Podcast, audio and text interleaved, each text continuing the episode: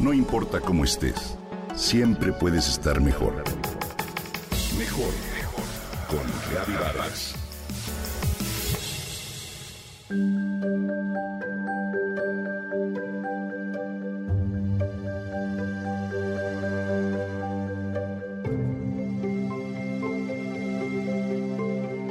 Los buenos recuerdos son nuestra segunda oportunidad para ser felices dijo alguna vez la reina Isabel II de Inglaterra. ¿Y cuánta razón tiene?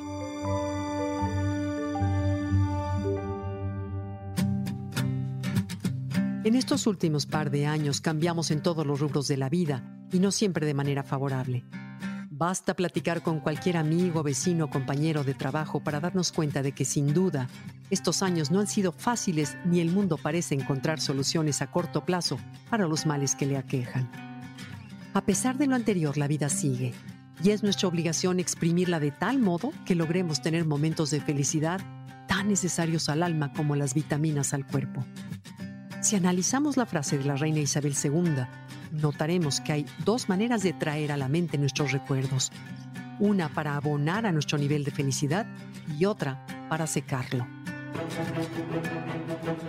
Imagina, querido Radio Escucha, que se inventa una aplicación que se llama Tu cuenta bancaria de felicidad. En ella puedes hacer depósitos y retiros como en cualquier otra, con la diferencia que esta app es tan avanzada como para medir tus pensamientos de manera constante. En el lado izquierdo de la pantalla puedes ver una barra verde que aumenta de tamaño conforme haces depósitos de pensamientos y recuerdos positivos. No importa si son cosas grandes o pequeñas. Del lado derecho se observa una barra roja, cuando los recuerdos provocan en ti un sentir negativo.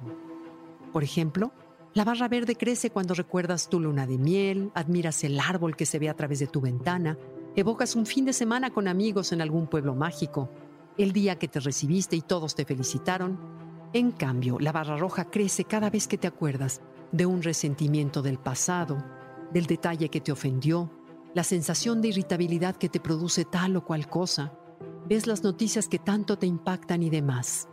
¿De acuerdo? El reto surge cuando tu mente hace una de sus tareas favoritas, comparar el presente con los tiempos buenos del pasado. Esto puede fácilmente hacerte sentir menos feliz y opacar tu experiencia. En cambio, cuando comparas el presente con los tiempos malos del pasado, te sientes mejor o menos infeliz. Las investigaciones de la psicóloga social Sonja Limborinsky de la Universidad de California revelan que las personas que se consideran a sí mismas felices en general tienden a abonar más a la barra verde al recordar experiencias del pasado, sus amoríos, sus aventuras, sus logros y decir, ah, mi vida es mucho mejor ahora.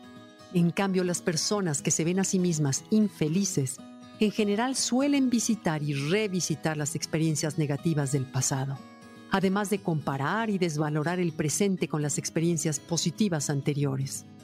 La vida antes era más divertida o buena o más tranquila, qué sé yo, y así abonar de manera innecesaria la barra roja de la infelicidad del presente.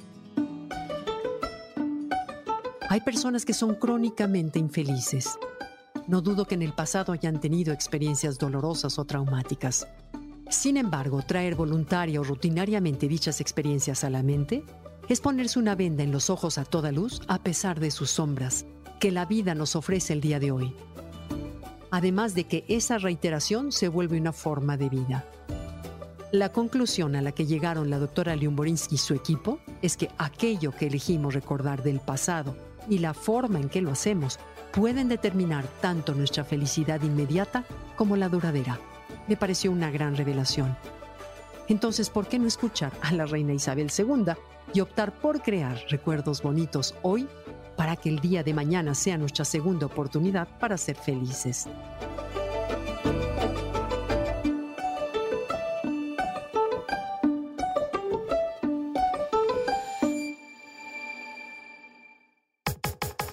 Comenta y comparte a través de Twitter. No importa cómo estés siempre puedes estar mejor. Mejor, mejor, mejor. Con Gaby Vargas.